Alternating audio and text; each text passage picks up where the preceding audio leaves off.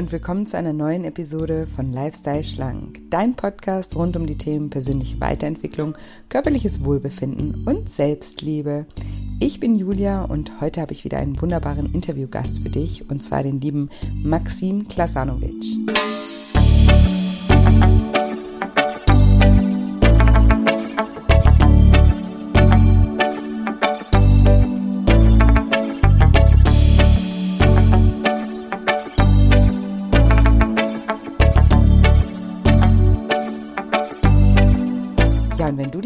Fragst, wieso Maxim nach acht Jahren in einem der härtesten Gefängnisse der Welt sagt, er würde diese Erfahrung noch einmal machen, dann bist du in dieser Folge genau richtig.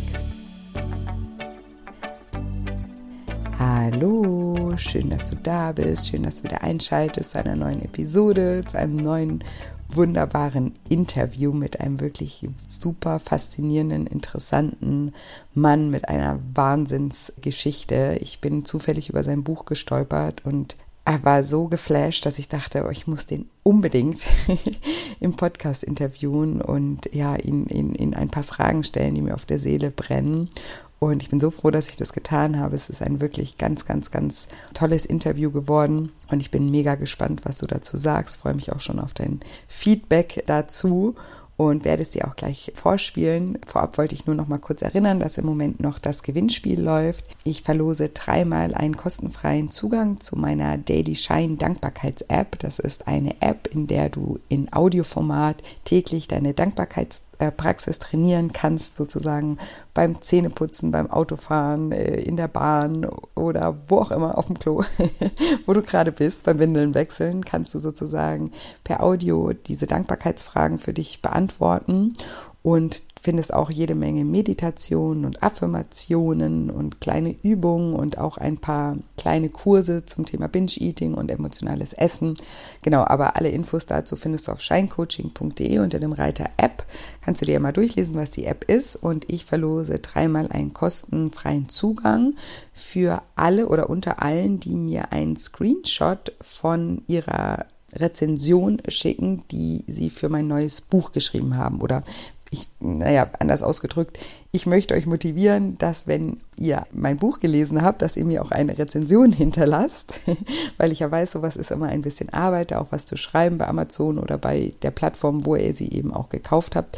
Wenn ihr sie im Handel, wenn ihr das Buch im Handel gekauft habt, könnt ihr auch super gerne bei Amazon rezensieren, weil da braucht man das Buch gar nicht gekauft haben, um dann eine Rezension zu schreiben, komischerweise. Das nur als kleinen Tipp. Genau, und um in diese Verlosung mit aufgenommen zu werden, könnt ihr mir einfach einen Screenshot schicken von der Rezension, die ihr gerade geschrieben habt. Und den schickt ihr mir entweder per Instagram als private Nachricht. Auf Instagram findet ihr mich unter julia-scheincoaching oder als E-Mail an die team at scheincoaching.de. Genau, und es geht um mein neues Buch, Deine Gefühle wiegen mehr als du denkst. Yes, das kurz als Reminder und jetzt will ich euch wirklich nicht länger auf die Folter spannen und äh, wünsche euch ganz viel Spaß mit diesem wahnsinnig spannenden Interview und sage, lieber Maxim, stell dich doch meinen Zuhörern gerne mal vor.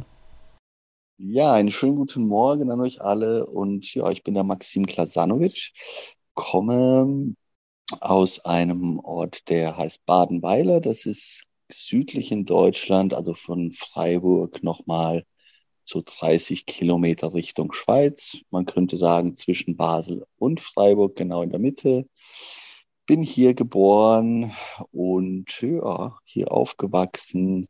Ähm, meine Wurzeln liegen im alten Jugoslawien. Meine Eltern kamen in den 60er Jahren aus dem ähm, heutigen Bosnien. Genau. Genau. Ja, vielen Dank für die kleine Einführung. Und ja, vielleicht magst du uns gerade, also ich bin, ich bin auf dich aufmerksam geworden ähm, durch dein Buch. Ähm, ich muss dazu sagen, ich ähm, selber äh, lebe in, in, auf Phuket, ähm, neun Monate im Jahr, drei Monate bin ich auch im Süden von Deutschland, am Bodensee. Und ähm, ja, irgendwie ist mir dieses Buch erschienen und ich fand es so krass, dass ich dachte, ich muss dich unbedingt äh, für meinen Podcast interviewen, weil ich die Geschichte einfach unglaublich finde in so vielerlei Hinsicht. Und bei mir geht es ja eben auch viel um das Thema Achtsamkeit und Meditation und all das. Und deswegen dachte du passt da super rein und es ist wirklich eine beeindruckende Transformation, die du da auch durchgemacht hast. Aber ich würde sagen, wir fangen mal ganz vorne an. Also ähm, Du bist ja in, also du hast in Thailand gelebt, wenn ich das jetzt richtig äh, so in Erinnerung habe, hast da, hast auch eine Familie dort ge äh, gehabt oder hast, hast du immer noch ein, äh, ein Kind und hast dort als ähm, ähm, Hotel-Marketing-Direktor oder sowas, ne, sowas ähnliches gearbeitet und bist dann durch einen, ja, schlimmen Zufall eigentlich im Gefängnis gelandet. Kannst du uns da mal mitnehmen, ganz an den Anfang, was da passiert ist? Ja, also das hast du richtig zusammengefasst. Ich habe in Thailand dann ähm, die letzten drei Jahre vor meiner ha äh, Verhaftung dann ähm, festgelebt. Das heißt, man hat mir einen Job angeboten als Marketingdirektor für eine Hotelkette. Und ähm, ich hatte schon Vorkenntnisse in dem Beruf natürlich. Ich habe mit 18 Jahren Deutschland verlassen und äh, bin gleich in diese Branche eingestiegen und mich doch recht schnell so die, die, die Treppen äh, ja, des Erfolges äh, aufsteigen können. Und ja, nachdem ich dieses Angebot bekommen habe, habe ich auch eine Freundin ähm, dort gehabt und ein Kind wurde geboren und wir hatten eigentlich ein sehr, sehr, sehr gutes Leben. Also ich habe ähm, gut verdienen können. Ähm, und ja, alles, was man sich so vorstellen kann, ne, mit gutem Leben, Haus äh, direkt am Meer und Autos und äh, Motorräder und all das. Also man hat wirklich das Leben genossen und dann kam, ähm, ich muss dazu sagen, mit meinem ähm, Verdienen von viel Geld, das ich auch schon in sehr jungen Jahren gehabt habe, hat es mich ja recht früh auch auf eine ja, Schiene gebracht, würde ich mal sagen, die mir persönlich nicht gut hat. Also das Geld ähm, war natürlich auch ähm, im Saus und Braus wieder ausgegeben und ähm, mhm.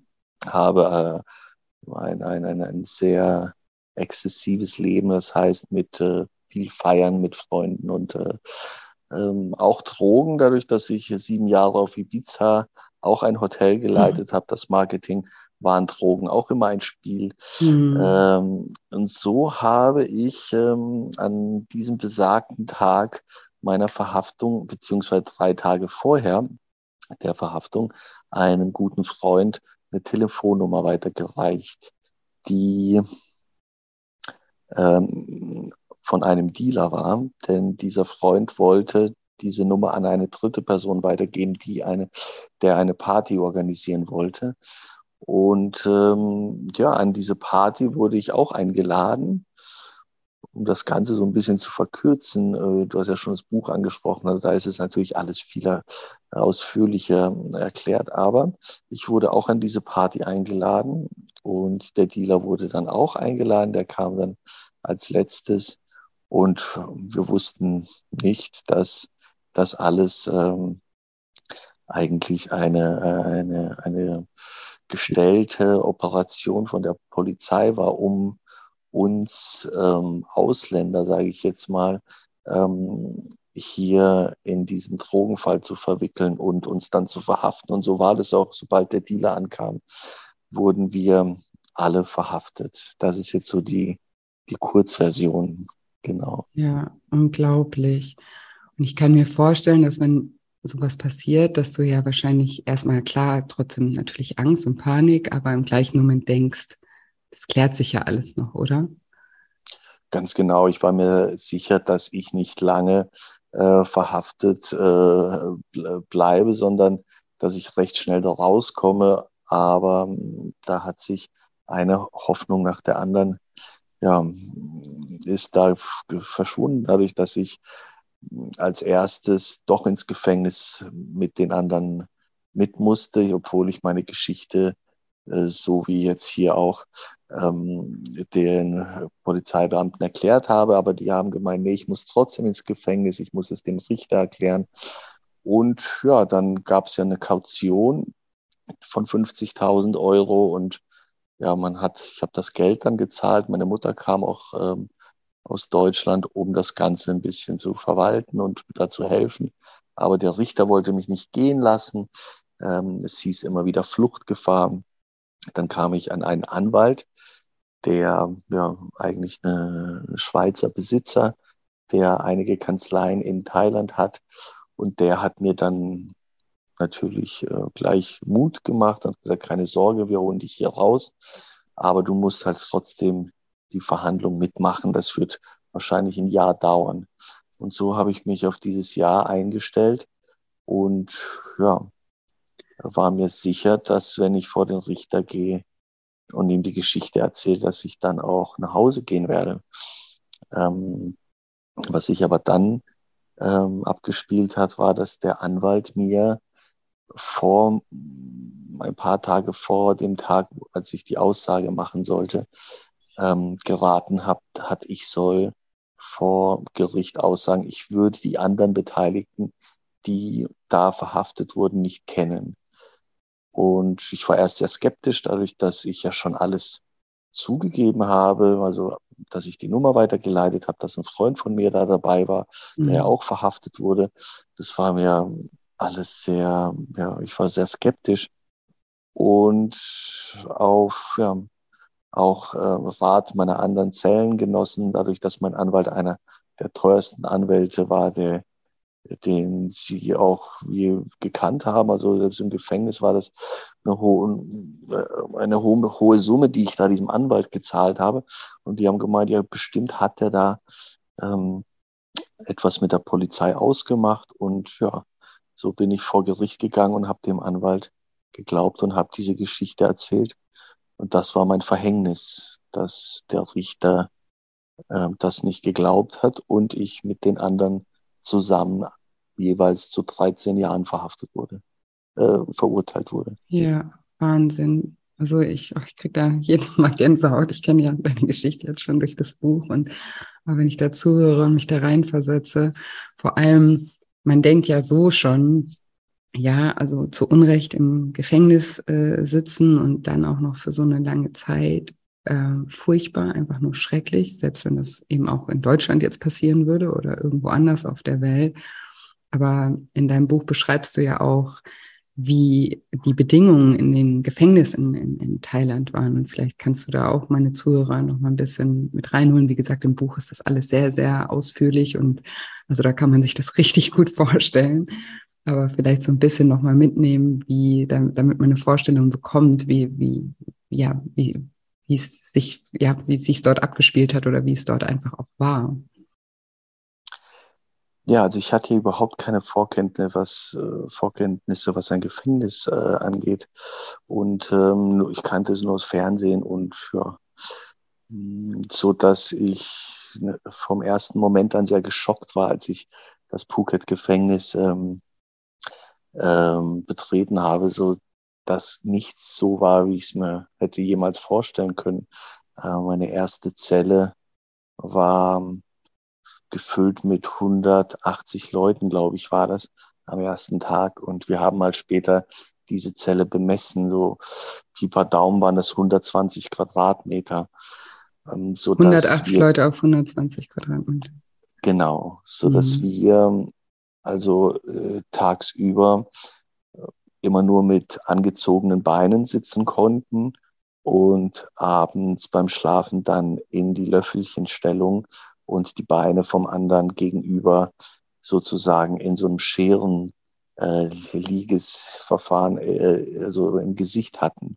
Und nur so war es möglich, äh, für die Neulinge zu schlafen. Das heißt, das waren dann immer so bis 50 Leute, die die ersten sechs Monate so schlafen mussten, bis du dann es schaffst, irgendwann mal aus dieser Reihe der Neulinge rauszukommen und dann auch einen Platz bekommst, wo du mal deine, deinen Rücken an Boden legen kannst. Ne? Ähm, äh, so ein Gefängnis, so ein Gefängnis hat nichts wie ähm, zum Beispiel eine Matratze oder ein Kissen oder eine Decke. Wenn du da neu bist, dann hast du gar nichts. Also du liegst auf dem Boden, äh, schiebst dir irgendwas unter den Kopf, was du findest. In meinem Fall war es ähm, sehr lange eine, eine Coca-Cola-Flasche, eine plastische oder auch mal ein paar Bücher, falls welche gab. Und ähm, so waren auch alle anderen Umstände, wenn es zum Essen ging, die Art und Weise, was man uns zum Essen gegeben hat, ähm, und ähm, aber auch das Waschen, äh, das Wasser, mit was wir uns waschen mussten, ähm, die medizinische Versorgung. Also das sind Umstände, das kann ein Mensch, der jetzt das Buch noch nicht gelesen hat, äh, sich nicht, nicht vorstellen, was ähm, in einem Land wie Thailand, wo man, wenn man Urlaub macht, eigentlich denken würde, äh, dass es nicht möglich ist, weil es doch in den Urlaubsorten ja, teils sehr schick zugeht und sehr schön. Mhm. Und aber wenn man dann ins Gefängnis kommt, dann sieht man eine ganz, ganz andere Welt.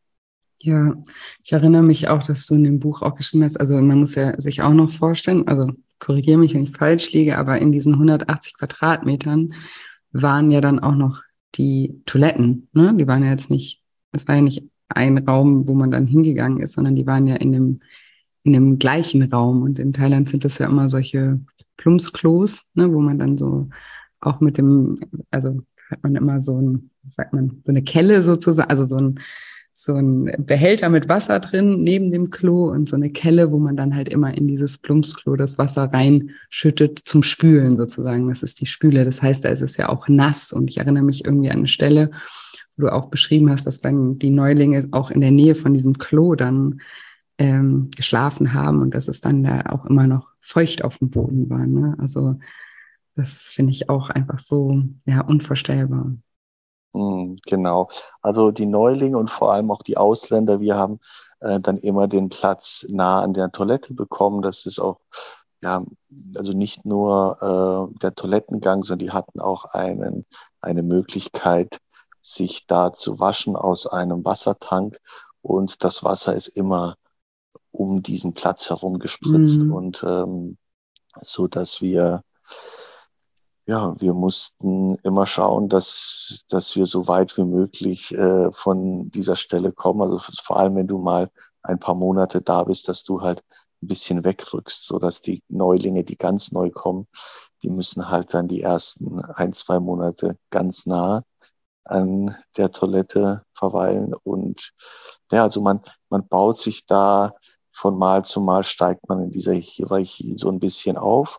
Und ja, wie gesagt, wenn du dann Glück hast, kann es dir schon vor sechs Monaten passieren, dass du einen Platz bekommst, wo du dann endlich auch mal deine, deinen Rücken, also beide Schultern auf den Boden legen kannst.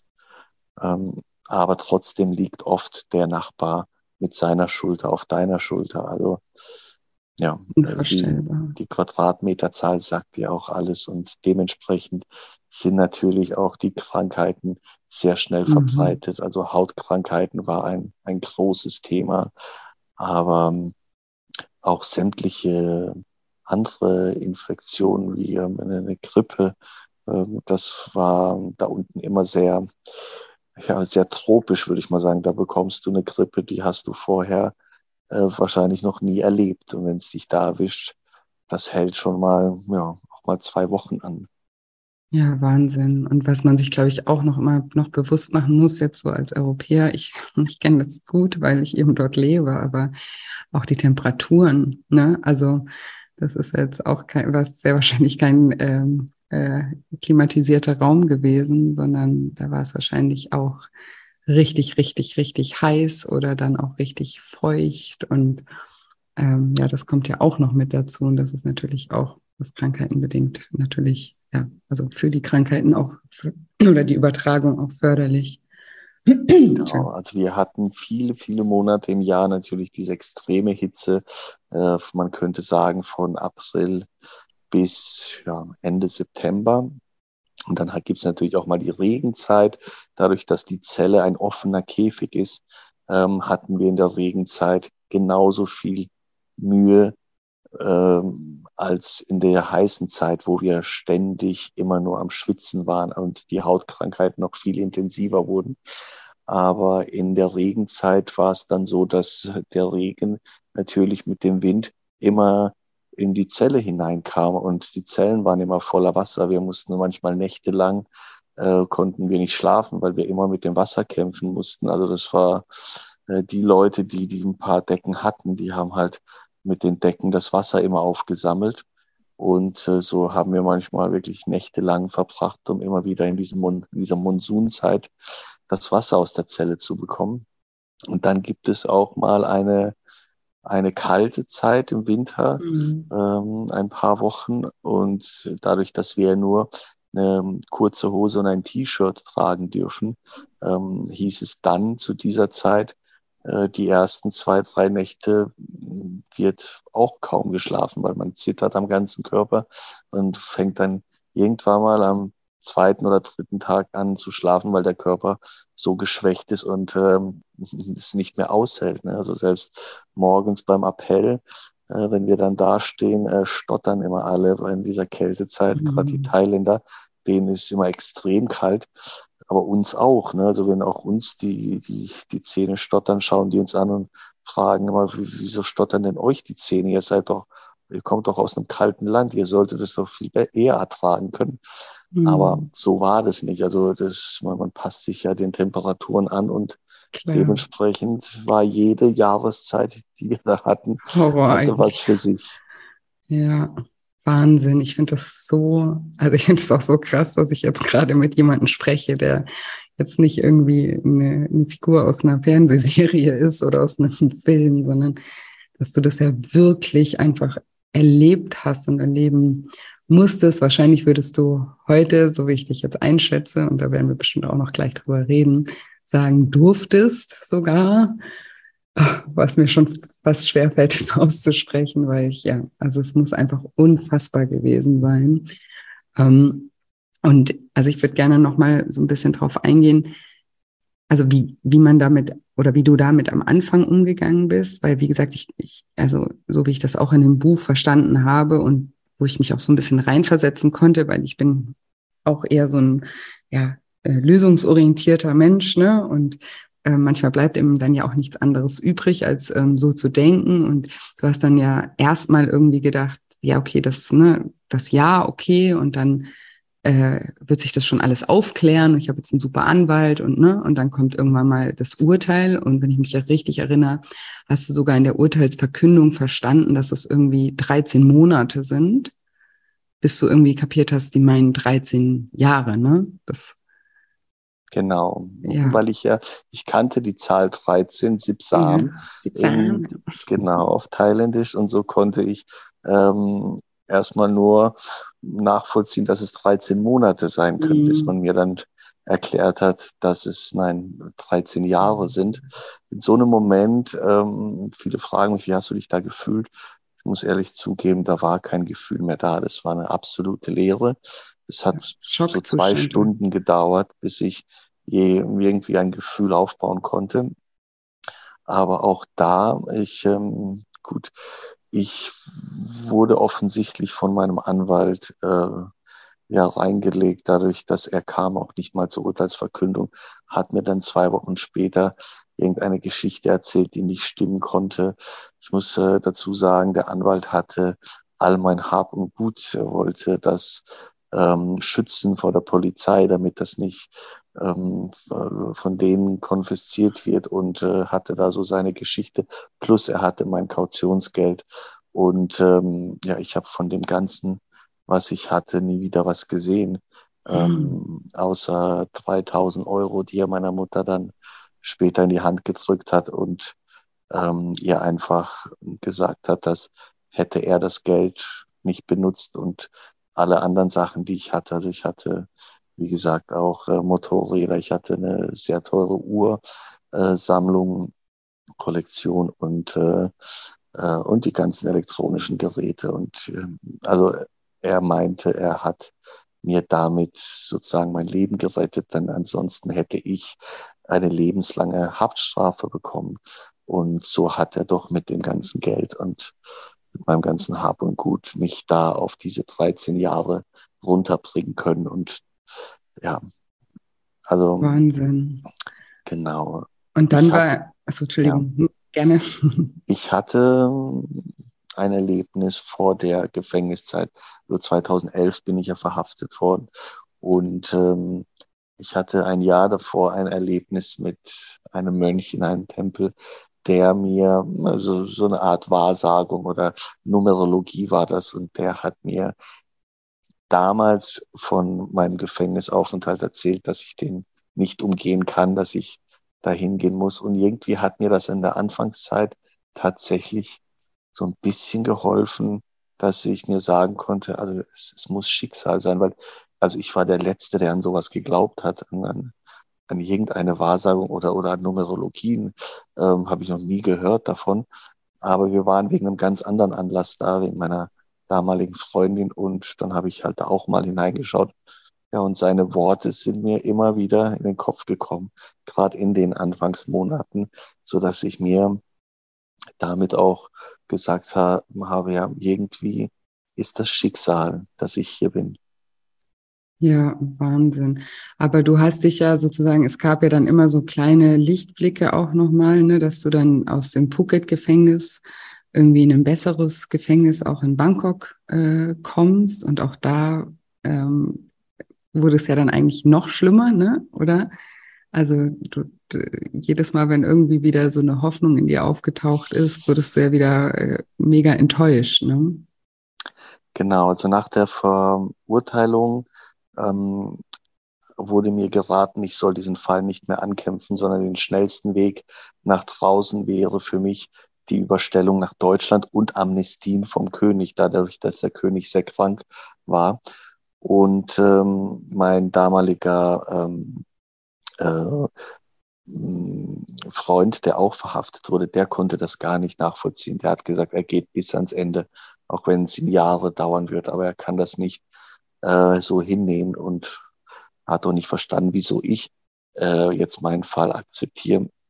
Aber ich habe, nachdem ich meinen alten Anwalt dann natürlich nie mehr sehen, sehen wollte, äh, einen anderen Anwalt gefragt und der hat mir geraten, ich soll es lassen, ich wäre Ausländer, ich hätte keine Chance und soll einfach ähm, auf die Überstellung nach Deutschland und die Amnestie warten, denn würde ich den Fall noch weiter anfechten, dann klappt das nicht mit der Überstellung und auch nicht mit der Amnestie. Und so hat man uns dann von diesem Bangkok-Gefängnis erzählt, wir werden bald überstellt, dadurch, dass unsere Strafen viel zu hoch sind und wir würden in ein viel besseres Gefängnis kommen, dadurch, dass Bangkok natürlich viel moderner ist und zwei riesengroße Gefängnisse hat, die auch mehr Platz zum Schlafen hätten.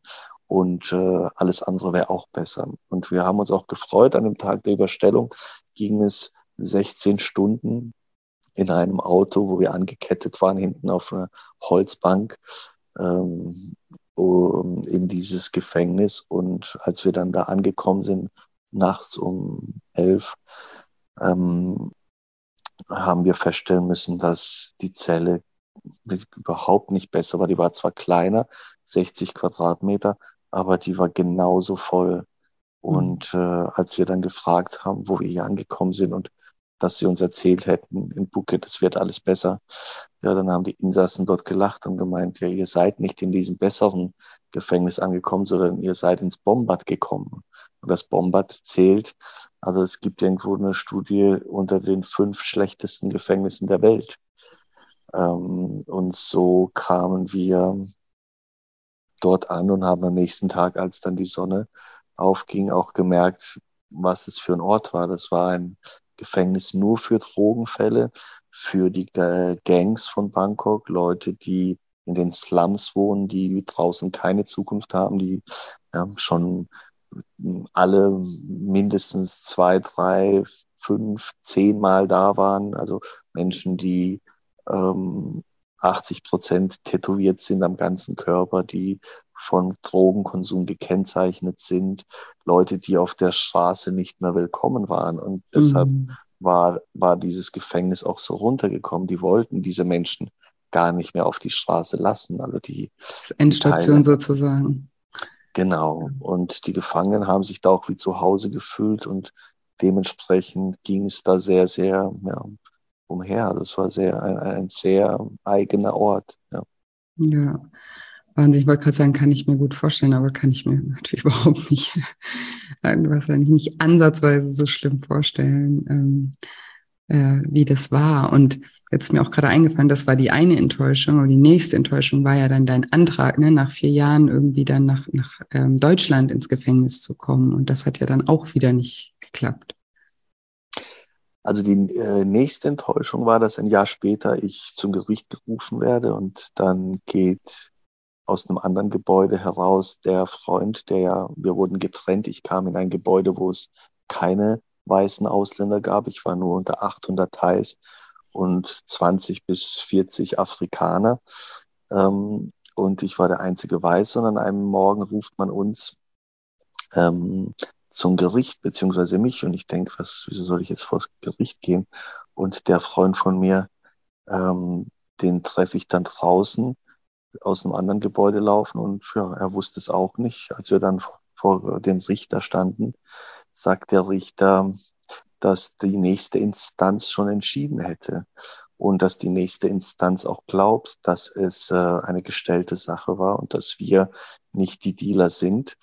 Und deshalb würde mein Freund heute auch freigelassen nach Hause gehen können. Und von mir wurde nichts erwähnt. Dann habe ich meine Hand gehoben und habe gesagt, ja, was ist denn mit mir? Ich bin, ich bin der Drittbeschuldigte. Also ich bin der, der die wenigste Schuld von diesem Fall hat. Mhm. Und der Richter hat dann nochmal auf seinem Schreibtisch geschaut und man hat aber gesagt, ja, das tut uns leid, aber Sie haben ja keinen Einspruch eingelegt. Und ähm, dementsprechend äh, können Sie auch nicht gehen. So hat mein Freund es geschafft, ein Jahr später eben nach der ersten Verurteilung schon entlassen zu werden. Und ich saß dann und dann war meine nächste Hoffnung eben diese Überstellung, die nach vier Jahren ähm, passieren sollte.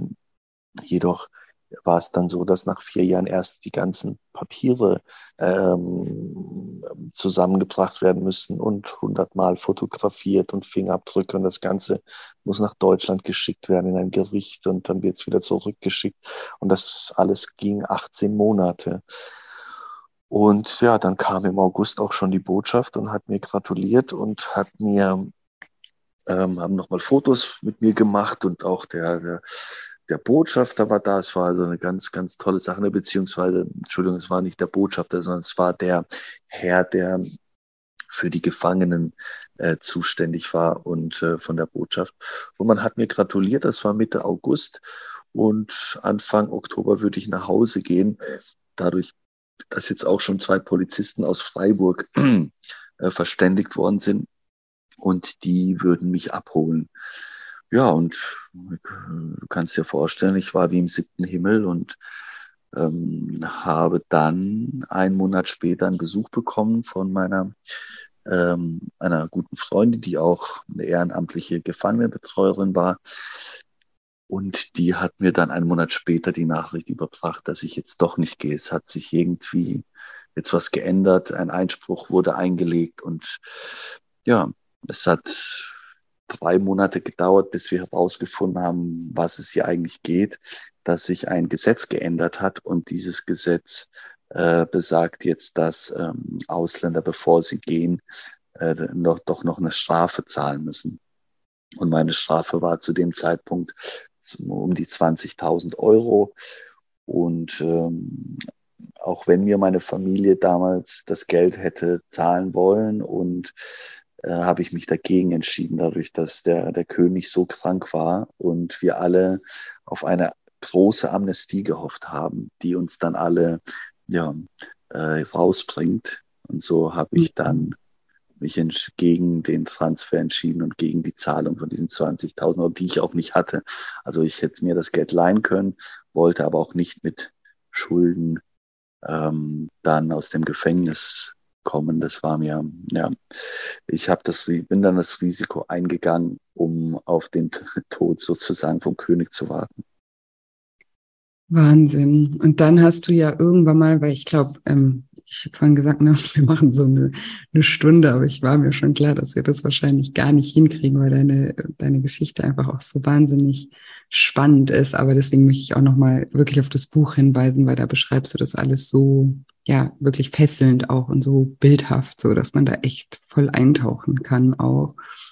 Ähm, und ich glaube aber so dieser Punkt, wo dann das auch nicht ähm, geklappt hat, war ja dann so ein bisschen auch so dieser Wendepunkt, ne? Weil wir haben ja gerade gesprochen, du hast dich sozusagen immer so von Hoffnung zu Hoffnung zu Hoffnung, ne? Immer bald wird irgendwas besser, bald wird irgendwas besser. Und mh, mm, in dem Moment, oder an, kannst du uns ja gleich noch genauer erzählen, in welchem Moment du sozusagen, es fällt mir gerade das deutsche Wort nicht an, im Englischen sagt man to surrender, wo du es einfach ne, angenommen hast und irgendwie ja jetzt gar nicht mehr diese Hoffnung hattest und dann irgendwie aber deine, ja, dich selber sozusagen angefangen hast, ähm, in dir selbst zu retten in diesem Gefängnis. Genau, also da sind schon fünfeinhalb Jahre vergangen und ich hatte mhm. noch siebeneinhalb Jahre vor mir und in diesen fünfeinhalb Jahren, ich habe natürlich mich nie irgendwie ähm, von, von meinen eigenen Gedanken unterkriegen lassen. Das heißt, ich habe viel Sport gemacht, ähm, also Fitness mit meinem eigenen Körper. Ich habe dann äh, die Lust und die Liebe, äh, Bücher lesen äh, kennengelernt und ich habe ähm, äh, eine Kampfsportart im, im, im, im Gefängnis machen können mit den anderen Gefangenen. Also ich habe mich immer irgendwie ähm, ja, beschäftigt. Ich habe dann eine Bücherei eröffnet auf Phuket und äh, hatte dann ein Fitnessteam, das ich geleitet habe. Also äh, habe dann mit Geld dann auch äh, Hanteln bauen lassen aus äh, Zement und Eisenstangen. Und mh, mm, aber als diese Nachricht kam, ähm, dass ich jetzt doch nicht gehe, habe ich mich tatsächlich nochmal in so einem Loch gefunden, weil ich siebeneinhalb Jahre vor mir hatte und ähm, äh, einiges dort erlebt habe, also mit Gefangenen, die viel weniger hatten als ich und es nicht aus diesem Gefängnis geschafft haben. Mhm. Und ähm, dann war tatsächlich der, ein, ein Glücksfall, der mein Leben komplett verändern würde. Und das war, dass ein Herr aus Nepal neben mir lag, der in seiner Jugend äh, lange Mönch war und der ein paar Übungen machte täglich, um ja, sich selber aus seiner Krise rauszuholen. Und ich miterleben durfte, wie dieser Mensch sich auf ja, unglaubliche Weise geändert hat ähm, und ja, regelrecht zu einem Menschen wurde, der ja, ähm, den man wirklich beneiden konnte von seiner Ruhe und seiner Ausstrahlung und seiner Sicherheit und äh, den Worten, die er fassen konnte, die er vorher gar nicht hatte. Aber er hat wirklich sein Leben da mh, komplett umdrehen können äh, von innen heraus. Und so hat er mir als es mir an einem Tag wieder nicht gut ging nach einem Besuch von der Botschaft und ähm, er mir dann gesagt hat, ich soll doch mal bitte richtig atmen. Ich würde nicht, ich würde nicht präzise genug und gut genug atmen. Ich habe erstmal nicht verstehen können, was er meint. Und er hat gemeint, ich soll mal tief Luft nehmen, richtig tief. Und auch mal diese Luft halten und mal kurz ja, ein bisschen Sauerstoff wirken lassen und dann erst ausatmen. Und zwar bis ans Ende kommen und dann das Ende auch mal einwirken lassen. Lassen wir mal wenn da nichts ist, ein bisschen Zeit und mach das mal fünfmal. Und ich weiß heute nicht, wieso ich ihn da äh, jetzt äh, geglaubt habe und das Ganze sofort gemacht habe, aber ich habe es gemacht, auch wenn es mir an diesem Tag wirklich schlecht ging. Und das war das erste Mal, wo ich mal so sekundenweise ein bisschen ja, aus meinem Kopf da rauskommen konnte, der gefüllt war in den letzten Monaten nochmal extrem und so eine Schnelligkeit aufgebaut hat, dass wenn ich nachts aufgewacht bin, ja, dann war auch nichts mehr mit Einschlafen und äh, da war eine Achterbahn und eine Geschwindigkeit, das war mm, also nicht mehr unter Kontrolle zu kriegen. Und diese Atemtechnik war mein Beginn, so dass er mir dann später auch äh, gezeigt hat, wie man meditiert und ich, äh, nachdem er entlassen wurde, nicht mehr aufgehört habe. Ich habe durch diese Artentechnik dann angefangen zu experimentieren. Wie könnte man denn sonst noch diesen Schädel, diesen Kopf, den man da mit sich schleppt, immer wieder anhalten oder zur Ruhe bringen? Und das war dann mein, ja, mein Weg. Ich wollte einfach immer nur ähm, Tricks finden. Wie schaffe ich die Endloskette, diese Endlosspule immer mal kurz zu durchschneiden. Also diese Gedanken, die man auch bei der Meditation, wo man regelrecht zuhören kann, was da in einem Kopf vorgeht, wie schaffe ich es immer mal wieder kurz anzuhalten und durchzuatmen. Und dieses Durchatmen ohne Gedanken fing dann an, immer mehr ja, so eine, so eine Art Wohlgefühl und an Extremtagen ein unglaubliches Glücksgefühl in mir aufsteigen zu lassen. Und ja, ich konnte regelrecht nicht genug äh, bekommen von dem, was ich jetzt in mir da entdeckt habe. Und da war, da war eine klare Trennung von dem, was ich in meinem Kopf rumschleppe und was das alles mit sich bringt, diese, diese Schwere, diese Unsicherheit, Ängsten, all, all das, was da gespeichert wurde seit meinem Tag eins. Ähm, und dass es aber noch was anderes in mir gibt, etwas, das ich bewusst abrufen konnte, wenn ich mit Achtsamkeit, ja, mit Hilfen meines Körpers wie die Atmung, später war es ja auch dann die Dehnung, aber ich habe auch was mit dem Geschmackssinn gemacht, mit dem Hörsinn. Ich habe angefangen, all meine Sinne zu benutzen, um immer wieder aus dem Kopf rauszukommen, um diesen Ort zu besuchen, der ganz klar für mich erst ein, ein, ein, ein, ein sanftes Wohlgefühl war. Und das steigerte sich von Mal zu Mal. Ich konnte mich an manchen Tagen in ein wirklich extremes Glücks- oder Liebesgefühl hinein ja, finden. Und, ähm, und was würdest du, wenn ich da ganz kurz fragen darf, mit was würdest du dieses Gefühl ähm, oder diesen Ort, den du da beschreibst, vergleichen? Also da, vielleicht, da, dass, dass wir so eine kleine Idee bekommen, wie sich das anfühlen könnte. Ja, das fühlt sich vielleicht ein bisschen so an, wie wenn man einen äh, gerade einen hohen Berg bestiegen hat und ohne auf dem Weg nach hinten zu schauen, wie weit man schon gekommen ist, sondern man steigt, steigt, steigt und irgendwann mal ist man oben angekommen und dreht sich um und sieht die Pracht äh, unter unter sich und dann atmet man und man macht ein, ein zwei Seufzer und denkt, mein Gott, wie herrlich. Das ist, äh, da steigt etwas mit auf, auf diesem Berg und äh, so kann, könnte ich das beschreiben.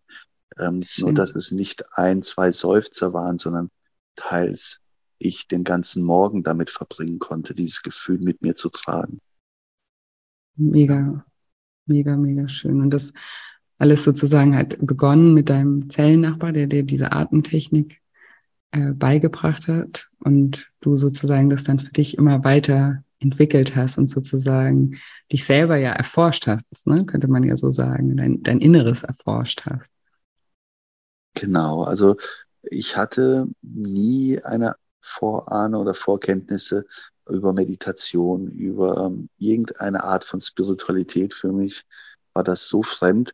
Aber ähm, als ich das erste Mal kurz so eine Erleichterung spüren durfte nach dieser Atemübung von dem Mönch, da wusste ich, gut, also wenigstens dann ist es ein Training, so ein bisschen trainieren ähm, schadet nicht. Ich habe ja auch ähm, Fitness gemacht und dann habe ich das erstmal so verglichen. Mhm. Ich habe gedacht, gut, dann, dann trainierst und atmest halt jeden Tag noch ein bisschen und, äh, und schaust mal, wie das wird. Und ja, es, ähm, es war keine Einbildung oder dass man dass man sagt, vielleicht hat er sich das irgendwie irgendwie so selber eingebildet. Also ich habe das ja gespürt und wusste, da ist was, da ist etwas, das ich anstupse, beziehungsweise das ich löse und, und es fängt an zu wirken. Und, äh, und so steigerte ich meine Übungen. Irgendwann mal kam Yoga dazu durch ein, ein Heftchen aus einem anderen Gebäude, ein Yoga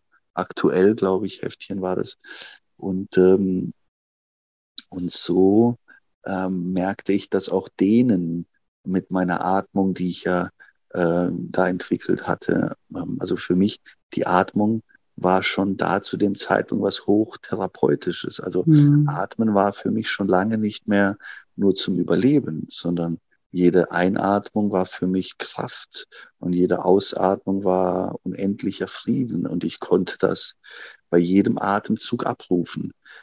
Und ähm, egal, ob ich praktiziert habe oder nicht, für mich war Praktizieren überall möglich, dadurch, dass ich meine Atmung ja überall dabei hatte. Mhm. Ähm, ich habe sie so nah an mir ähm, rangelassen, dass ich dadurch eben diese Öffnung immer stabil halten konnte. Also die Öffnung, wo dieses Wohlgefühl rauskam und ähm, und dann kam Yoga und Dehnen und Körper spüren und Leben im Körper erwecken auf einmal ein Thema, dass ich gemerkt habe, mein Gott, das, das, das, das Leben hat ja nochmal ein, ein zweites Gefühl. Ne? Das, das, das mhm. Leben ist nicht nur ein Wort, sondern es hat ein Gefühl. Und wenn ich jetzt anfange, meinen Körper zu dehnen, dann kann ich das regelrecht durch den Körper schießen, fließen und ja, ausdehnen und dann noch mit der Atmung verbinden. Das war eine ganz, ganz tolle Sache.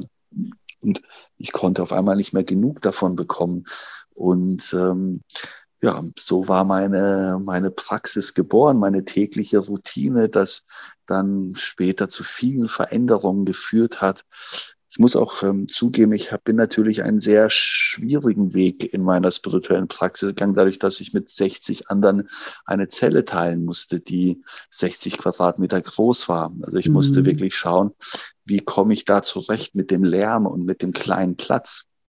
Aber ich ähm, habe es trotzdem geschafft und ähm, sage auch immer heute meinen, ähm, entweder meinen Schülern hier in meinen Yoga-Klassen oder den Seminarenteilnehmern, dass natürlich hier in, dem, in der Freiheit es viel, viel schneller und leichter gehen wird, weil man kann sich natürlich den Platz aussuchen, die Menschen aussuchen und alles andere ja natürlich auch. Und ja, dementsprechend haben diese Seminare, also ich habe ja eine Methode dann entwickelt, das ist die 3x10-Methode, das heißt, das sind zehn Übungen, die man zehn Tage lang macht, um mal das zu spüren, was ich spüren durfte. Und das sind eben diese zehn Sekunden Unterbrechung aus deinem Kopf heraus mhm. und dann mal dieses Wohlgefühl zu spüren. Wie fühlt es sich denn an, wenn die Ruhe anfängt zu öffnen, das Bewusstsein und das Bewusstsein wirklich mit sich diese Gefühle bringt. Also, und ich kann auch immer wieder nur sagen, ähm, viele unterschätzen, was eine zehn Sekunden Unterbrechung denn heißt. Also mhm. gerade auch die erfahrenen, sage ich mal, denken, also erfahrenen spirituellen Menschen würden jetzt denken, ja gut, also zehn Sekunden, das ist ja, schaffe ich ja allemal. Es ist tatsächlich so, dass zehn Sekunden ist ein großer Reichtum. Wenn du ein paar Mal am Tag zehn Sekunden zu diesem Ort, zu diesem Ort, der ja tausende Namen hat, vor tausenden von Jahren in verschiedenen Traditionen immer wieder angesprochen wurde, die gesagt haben, Leute, da gibt's etwas in uns, da steckt etwas drin und das ist, was wir finden sollen. Deshalb sind wir auf der Erde, um genau diesen Punkt zu leben. Und äh, wenn man das zehn Sekunden ein paar Mal am Tag abrufen kann, dann ist das ein unglaublicher Reichtum. Und ja. dass natürlich daraus mehr entsteht und mehr Lust an sich selber und sagt, mein Gott, also ich habe sowas von Lust auf mehr von mir da rauszuholen, denn es ist eine unendliche Quelle. Und dann natürlich sind die Leute auf diesem Weg und finden immer mehr heraus. Meine Aufgabe heute ist es, sie genau dahin zu führen, sie ganz, ganz, ganz nah an diese Stelle zu bringen. Den letzten Schritt machen sie zwar selber, aber ich bringe sie wirklich vor die Tür und dann laufen sie da hinein, öffnen die Tür und bis jetzt, also es führt kein Weg dran vorbei, dass das nicht geöffnet wird. Das fühlt man ne, schon ab Tag eins. Mega, mega spannend. Und das, die Seminare, die machst du ja ähm, live, ne? Ist nicht online, sondern ähm, auch bei dir in der Nähe oder im, im, im Schwarzwald. Genau, genau. Wir haben jetzt noch eins für dieses Jahr und dann meistens sind es so drei Seminare im Jahr. Wir wollen das gerne steigern. Also es ist, es ist so, dass es immer mehr Anmeldungen gibt und es könnte auch sein, dass nächstes Jahr also es mehr Seminare geben wird. Und ja, also ich mache das liebend, liebend gerne, denn es freut mich, dass als ich das erste Mal testen durfte an anderen Menschen und gesehen hat, was es mit ihnen macht, da, da wusste ich, also ich bin da auf etwas gestoßen, das nicht nur für mich, sondern für jeden Menschen, denn jeder Mensch trägt das, genau das in, in sich. Ja. Genau. Ja, und du hast sozusagen über die ganz harte Schule diesen Ort für dich äh, gefunden. Und ich kann auch total verstehen, wenn man dann, ne, wenn man sowas entdeckt, dass man das natürlich dann auch weitergeben möchte, weil man natürlich selber total äh, beeindruckt ist und, und dann natürlich auch große Motivation spürt, das auch an andere ähm, ja, weiterzugeben. Ähm, du hast ja, vielleicht noch kurz für die Hörer, du hast ja auch gesagt, also weil du ne, diese Reise zu dir selbst da angetreten bist und weil du diesen Ort in dir entdeckt hast, würdest du sogar sozusagen diese ganzen Torturen nochmal auf dich nehmen. Und du hast ja am Anfang ja auch schon angerissen, dass dein Leben vorher ja, also mit immer mit viel Geld verdienen äh, zusammengehangen ist, Drogen, Party und also wie würdest du sozusagen den, den kurz einfach so den Unterschied erklären. Wer, wer, wer war Maxim vor diesem Gefängnisaufenthalt und wer ist Maxim heute? Ja, also vor meinem Gefängnisaufenthalt war für mich immer ganz klar der Glaube zum Materiellen, also der Glaube zum mhm. Geld. Da liegt das Glück verborgen. Umso mehr wir davon haben, umso ja, besser wird es uns gehen. Und ich war ja ein, ein Hustler, jemand, der wirklich aus allem Geld machen konnte und bin dann diesen Weg äh, extrem gegangen. Ähm, heute ist für mich Geld ähm, nur eine Zahlungsmethode, damit ich meine, vielleicht meine Rechnungen zahlen kann und äh, in meinem Projekt, das ich gerade mache, noch ein bisschen mehr investieren könnte, um das zu verbreitern. Denn ähm, wenn ich mich morgens auf meine Matte setze und meine Übungen machen. Ich habe da so ein, ein, eigenes Ritual für mich selber. Und ja, das kann ich in 45 Minuten, eine Stunde höchstens erledigen. Und dann steigt genau das auf, dieses große innere Lächeln. Ja, das zeigt sich auch auf meinem Gesicht dann an und ich spüre das, ich trage das in den Tag hinein.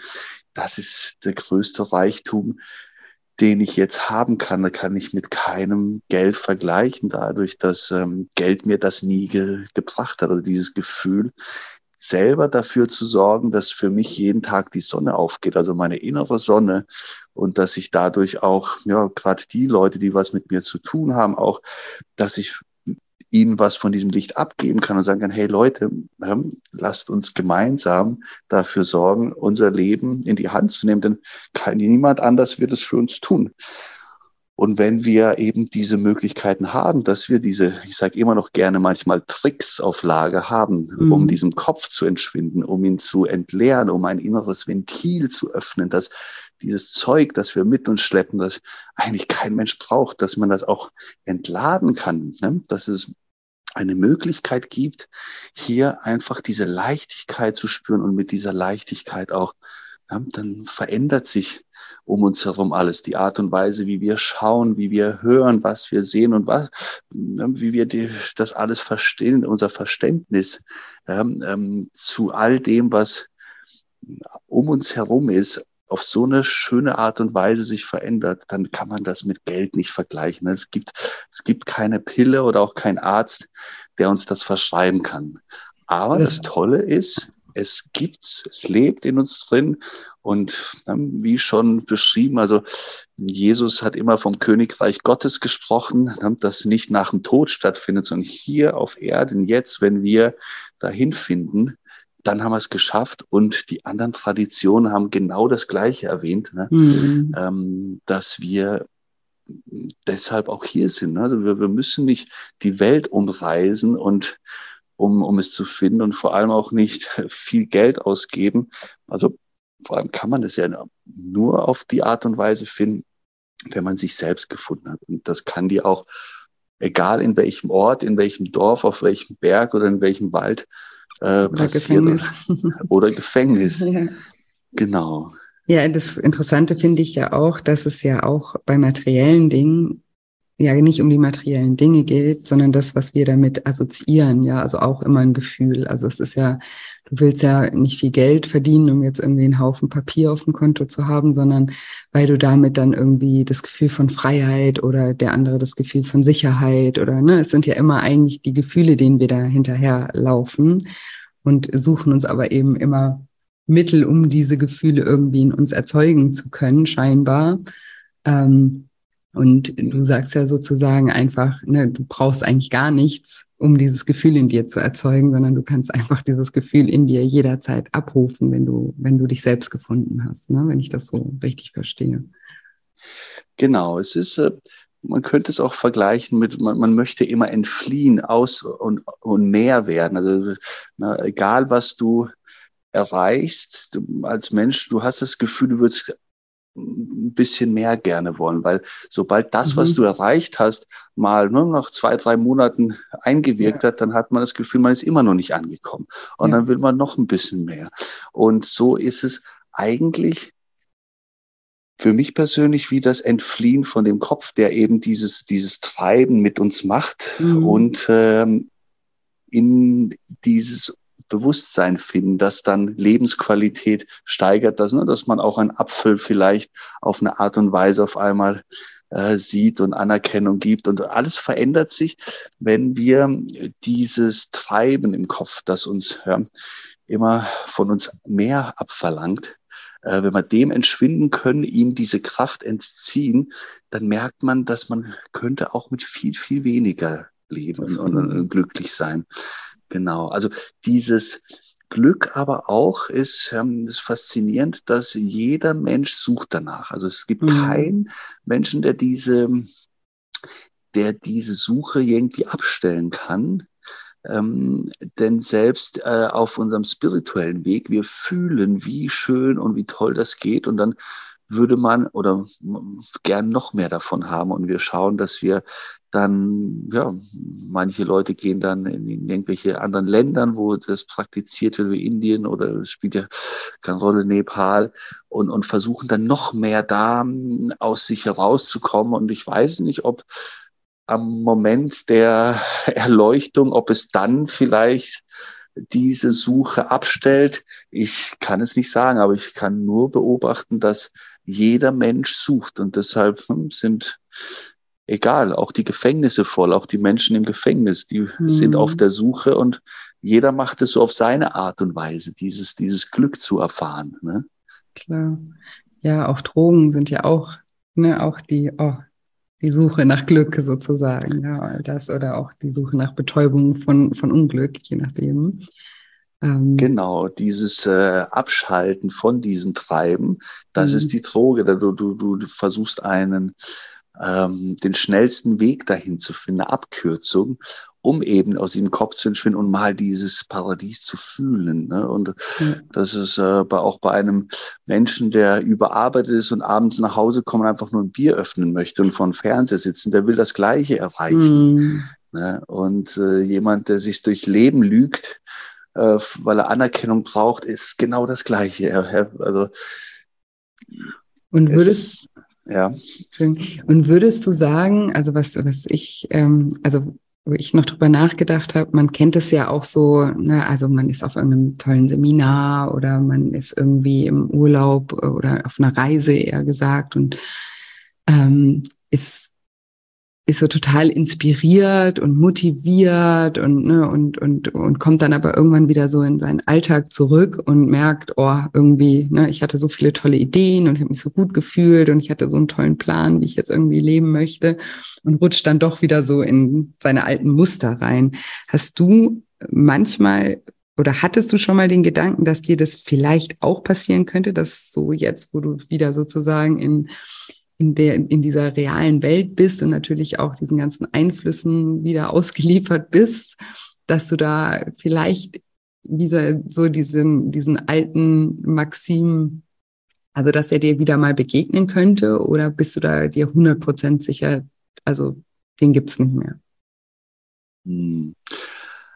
Also ich habe natürlich viele Freunde noch von damals. Das heißt, ich habe jetzt nicht mehr direkt mit ihnen zu tun, aber ich habe auch einige von ihnen besucht und äh, seit ich aus dem Gefängnis draußen bin, viele Urlaubsorte, wo immer noch sich äh, meine alten Freunde aufhalten und ähm, auch um mich selber zu reflektieren, um zu schauen, wie, wie reagiere ich, wenn ich wieder zurück nach Ibiza gehe, ne? oder nach mhm. Bali oder in die Domrep, das spielt keine Rolle, um einfach mal, ja, es war sehr spannend für mich mitzuerleben, ähm, dass ich dieses Bewusstsein auch damit mitnehmen kann dadurch, dass, mhm. ähm, also es ist natürlich hier ganz klar eine Sache, die ist wie, wie das tägliche Waschen und das Zähneputzen. Man fühlt sich besser, wenn man die Zähne putzt vorm Schlafen gehen.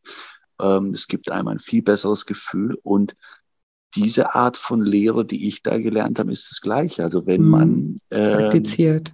weiter praktiziert, mhm. dann bleibt diese Stärke, ne, so dieses dieses alte Sprichwort, in der Ruhe liegt die Kraft, ähm, dass man halt tatsächlich mit sich trägt. Da, da, ist eine Quelle von unendlicher Kraft, die, wenn man sie aufrecht hält, also die übersteigt alles andere. Und also was Drogen angeht und Alkohol angeht, ich, ich kenne das recht gut. Ich habe mhm. da Jahre damit verbracht, ähm, so zu leben und ich weiß, was es mit einem macht. Und ähm, ich kenne aber das, was ich ähm, jahrelang jetzt in meiner Zelle gemacht habe und jetzt hier draußen auch, auch sehr, sehr gut.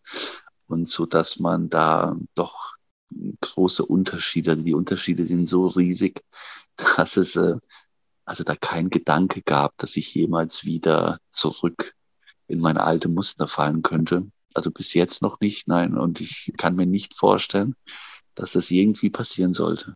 Ja, mega, mega schön. Und hast du vielleicht abschließend äh, für meine Hörer und natürlich auch für mich, vielleicht eine, hast du vielleicht so eine kleine Übung, was vielleicht jeder mal machen kann, um diese Ruhe irgendwie in sich im Alltag zu finden, was du uns so als kleine, ja, einfach als kleine Übung mitgeben könntest? Ja, sehr gern. Also ich würde dann ganz bestimmt die allererste Übung vorschlagen, ähm, denn die hat bei mir alles verändert. Und das ist eben, wenn wir uns hinsetzen, uns ein Plätzchen suchen, ein stilles Plätzchen schauen. Das kann auf einem Stuhl sein, auf dem Boden sein, das spielt keine Rolle. Wichtig ist nur, dass wir gerade und aufrecht sitzen, dass wir darauf achten, dass wir nicht irgendwie im Oberkörper eingeknickt sind. Also gern so ein bisschen die Brust nach vorne schieben und in dieser geraden Position dann einfach mal die Augen schließen und ja, erstmal ankommen. Das heißt, man würde erstmal kurz die Ein- und Ausatmung auf ihre natürliche Weise mal fühlen. Und dann würde ich beginnen mit einer tiefen Einatmung. Das heißt, ungefähr 80 Prozent einatmen und mal diese Luft halten. Das heißt, Kraft. Jedes Mal, wenn wir das tun, würden wir das mit Kraft symbolisieren und gerne dieses Gefühl von Kraft mal einwirken lassen. Zwei, drei Sekunden darf jeder selber für sich entscheiden und dann kommt der Impuls zum Ausatmen und dann würde ich wirklich, also immer durch die Nase, ob ein oder aus, dann würde ich bis ans Ende atmen, weil bis ans Ende heißt, bis da nichts mehr kommt. Und wenn wir da angekommen sind, diese zwei, drei Sekunden der absoluten Ruhe, bewusst und mit Achtsamkeit einfach annehmen und ein Teil werden lassen. Und nach diesen zwei, drei Sekunden einfach wieder tief einatmen, neue Kraft füllen und lass diesen Sauerstoff für dich arbeiten. Halt diese zwei, drei Sekunden lang und wieder ausatmen. Ich würde das fünf bis zehn Runden empfehlen und dann langsam die Augen öffnen und mal schauen, wie es euch geht.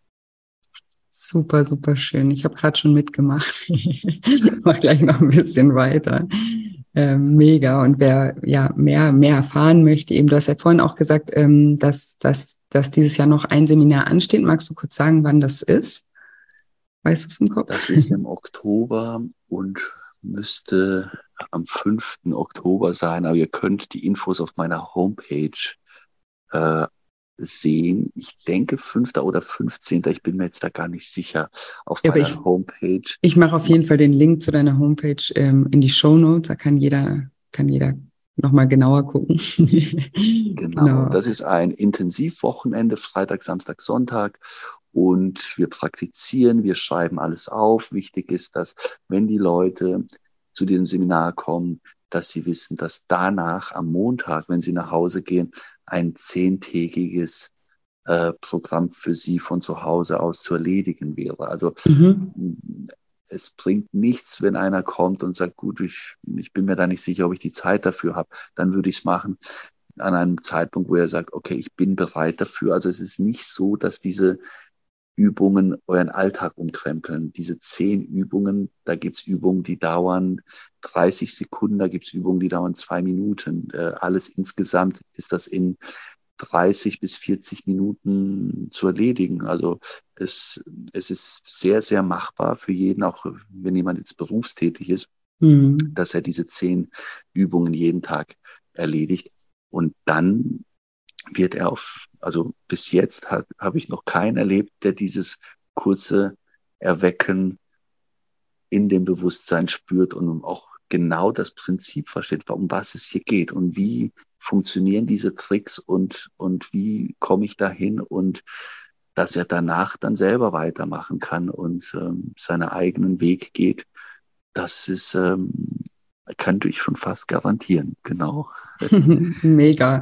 Wenn ich noch da bin und ich noch nicht wieder in Thailand bin, komme ich vielleicht selber vorbei.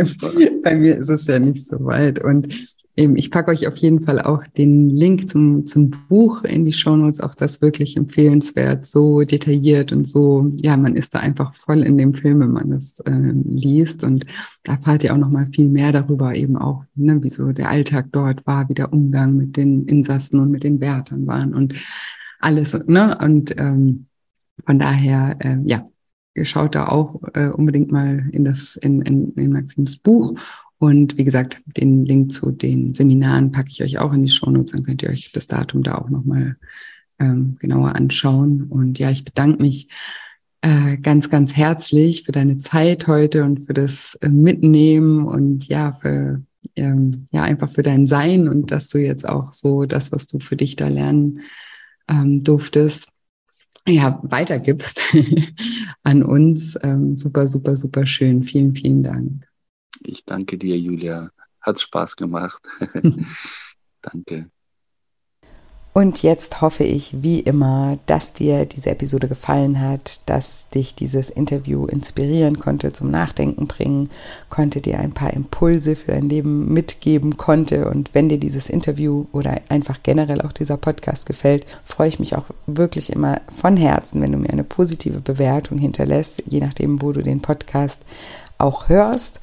Und äh, wie gesagt, es läuft auch gerade zu meinem neuen Buch, Deine Gefühle wiegen mehr als du denkst, ein kleines Gewinnspiel. Auch da freue ich mich natürlich immer von euch zu hören, euer Feedback zu hören, wenn ihr mir dort eine Rezension äh, schreibt und mir einen Screenshot von eurer Rezension schickt. Per Instagram Private Message, da findet ihr mich unter julia-scheincoaching oder an die team at scheincoaching.de. Dann kommt ihr mit in diesen Verlosungstopf mit rein und könnt einen von drei Zugängen zu meiner Daily Shine Dankbarkeits-App gewinnen. Genau, ich freue mich sehr von euch zu lesen, bin auch sehr gespannt. Das ist natürlich immer sehr, ja, sehr spannend für mich auch. Und mittlerweile ist das Buch ja schon über ein halbes Jahr draußen. Deswegen denke ich, haben es einige von euch ja auch schon durchgearbeitet und durchgelesen. Und ja, bin gespannt, was es mit euch gemacht hat und freue mich einfach da von euch zu hören. Genau. Und wie gesagt, ich freue mich auch immer, wenn wir uns bei Instagram miteinander verbinden. Wie ich schon gesagt habe, ich heiße dort Julia-Scheincoaching. Kommt da auch gerne vorbei. Den Link findet ihr auch in den Show Notes. Da versuche ich euch auch wirklich jeden Tag zu motivieren und zu inspirieren mit Posts, mit Stories, mit auch Interviews teilweise, mit Reels, mit allem, was man so macht auf Instagram. also kommt da gerne vorbei. Und ja, ansonsten bleibt mir heute nicht mehr viel zu sagen, außer dass ich euch wie immer eine wundervolle Woche voller neuen Möglichkeiten wünsche und mich schon ganz doll auf nächste Woche Dienstag freue. Macht's gut, bis bald. Eure Julia.